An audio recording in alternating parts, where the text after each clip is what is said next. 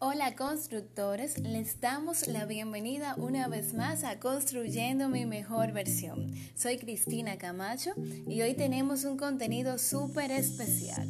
Vamos a continuar compartiendo las herramientas necesarias para que puedas seguir construyendo tu mejor versión. Así que no te puedes perder este segundo episodio. Busca lápiz y papel y vamos a trabajar en nuestra mejor versión.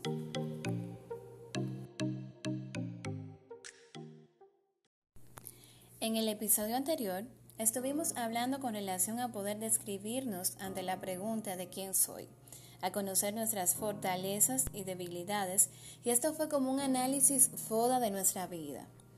El análisis FODA se usa para las empresas, pero también aplica para la empresa que cada uno de nosotros poseemos, que es nuestra vida, un regalo que Dios nos ha dado y que debemos administrar sabiamente. Al saber cuáles son mis fortalezas, puedo aprovechar las oportunidades que se me presenten y al conocer nuestras debilidades podemos identificar cuáles son las amenazas que representan estas para mi vida si yo no logro controlarlas. Las debilidades simplemente son áreas que cada uno de los seres humanos debemos trabajar. Y me encanta una parte en la Biblia donde Pablo dice, en 2 de Corintios 12, del 7 al 9, y para que la grandeza de las revelaciones no me salte desmedidamente, me fue dado un aguijón en mi carne, un mensajero de Satanás que me abofetee, para que no me enaltezca sobremanera, respecto a lo cual tres veces he rogado al Señor que lo quite de mí, y me ha dicho, bástate mi gracia, porque mi poder se perfecciona en la debilidad. Por tanto, de buena gana me gloriaré más bien en mis debilidades, para que repose sobre mí el poder de Cristo. Esto lo dice Pablo y me encanta porque entonces nosotros podemos decir que las debilidades no hacen permanecer humilde, necesitando cada día la gracia de Cristo. Y todo lo que nos hace necesitar de Cristo es una bendición.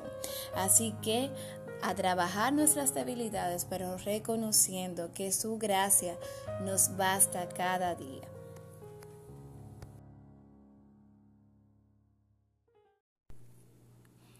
Y hoy en nuestro segundo episodio vamos a compartir el tema Conociendo mi temperamento, carácter y personalidad. Y pudiera parecer que muchas veces estamos hablando de lo mismo al tratar estos tres puntos, pero no es así. Hoy vamos a ver las diferencias y vamos a empezar hablando del temperamento. Según la definición psicológica de temperamento, hace referencia a la combinación de aspectos biológicos que nos caracterizan y afectan de manera subconsciente el comportamiento del hombre. El temperamento se encarga de regular nuestro comportamiento y conductas ante distintas situaciones. Por eso podemos observar que todos reaccionamos de manera diferente a un mismo evento. El temperamento se ha usado para hacer referencia a la genética de cada uno, la parte heredable de la personalidad, lo cual significa que el temperamento permanece inalterado independientemente de las cosas que nos sucedan.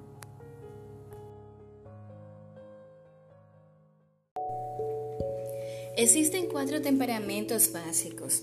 Médicos de la antigüedad como el médico griego Hipócrates y el médico griego Galeno distinguían cuatro tipos de temperamentos. En la actualidad se han hecho muchos estudios con relación a los temperamentos, pero aún estos cuatro temperamentos básicos continúan predominando. En el día de hoy vamos a empezar con el temperamento sanguíneo. Aquellas personas se caracterizan por ser alegres, optimistas y buscar siempre la compañía de los demás. Su de actuar obedece más a los sentimientos, son poco dados al comportamiento disciplinado, se guían por la búsqueda del placer inmediato y frecuentemente dejan cosas sin terminar. El segundo temperamento es el flemático. Las personas se caracterizan por comportarse sereno y tranquilo y un modo de acercarse a las metas perseverante y basado en la racionalidad.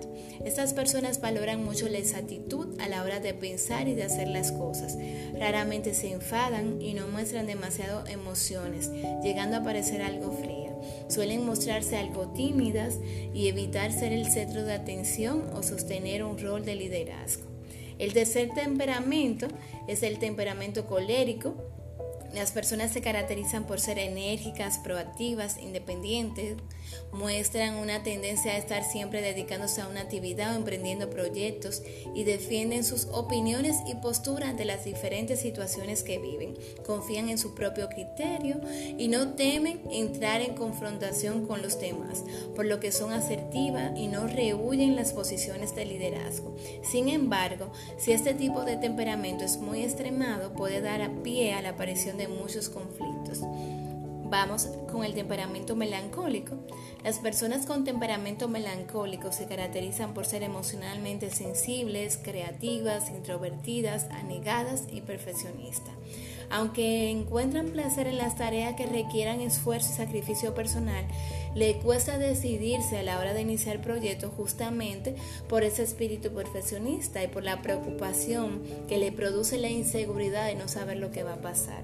Su humor varía con facilidad y muestran una propensión a la tristeza.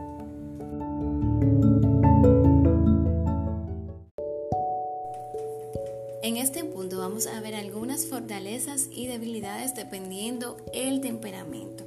En el temperamento sanguíneo, entre las fortalezas está que es expresivo, atento, cálido, amistoso, hablador, entusiasta, compasivo. Entre las debilidades tenemos que es indisciplinado, inestable, improductivo, exagerado. El temperamento colérico, entre la fortaleza tenemos que es voluntarioso, independiente, visionario, proactivo, líder, decidido. Entre las debilidades tenemos que es frío y no emocional, autosuficiente, es dominante, es cruel muchas veces. Entonces, en el temperamento melancólico, las fortalezas son que es dotado, analítico, estratega, que es anegado, trabajador, autodisciplinado. Y entre las debilidades tenemos que es autocentrado, es vengativo muchas veces, crítico, es negativo. Y nos vamos con el temperamento flemático. Entre las fortalezas está que es tranquilo, confiable, objetivo, diplomático, es eficaz, organizado, es proactivo, es calmado. Pero entre las debilidades tenemos que muchas veces es sin motivación, es indeciso, es ansioso. Y así como nuestras vidas y que estudiábamos las fortalezas y debilidades, nos damos cuenta que cada temperamento también tiene sus fortalezas y debilidades. Y también tengo otra cosa que decirle. No quiere decir que tengamos un solo temperamento. Todos somos una mezcla de temperamento y hay uno que va a predominar por encima de los otros. Así que yo te invito a que te puedas hacer un test de temperamento que lo puedes encontrar en internet y así puedes seguir descubriendo más acerca de tu temperamento y con cuál te identificas.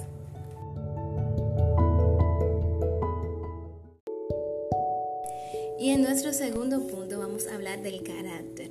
El carácter hace referencia a la manera en que las personas expresamos nuestro temperamento modificado por la formación que recibimos en nuestra infancia, o sea, por la educación, por las actitudes, creencias, principios y motivaciones básicas que recibimos. Tanto el carácter como el temperamento son conjuntos de características de las personas que definen la personalidad.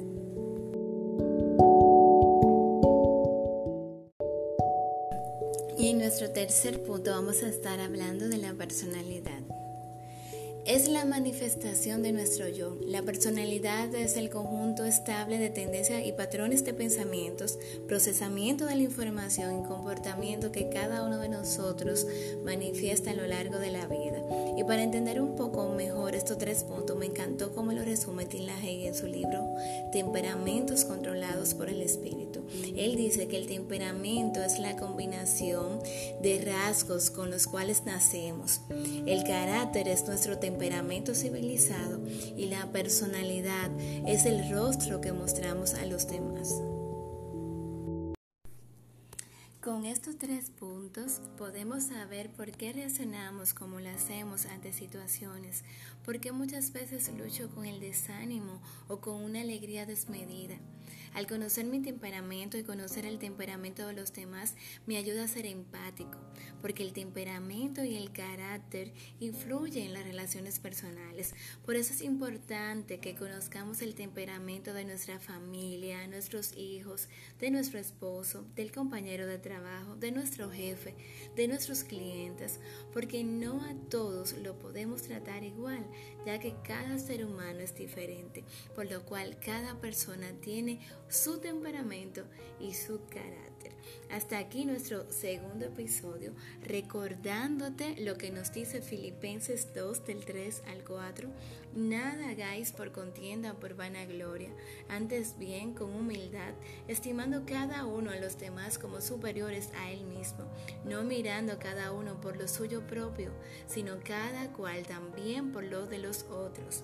Así que te damos las gracias por acompañarnos y te esperamos en otro episodio. Dios te bendiga.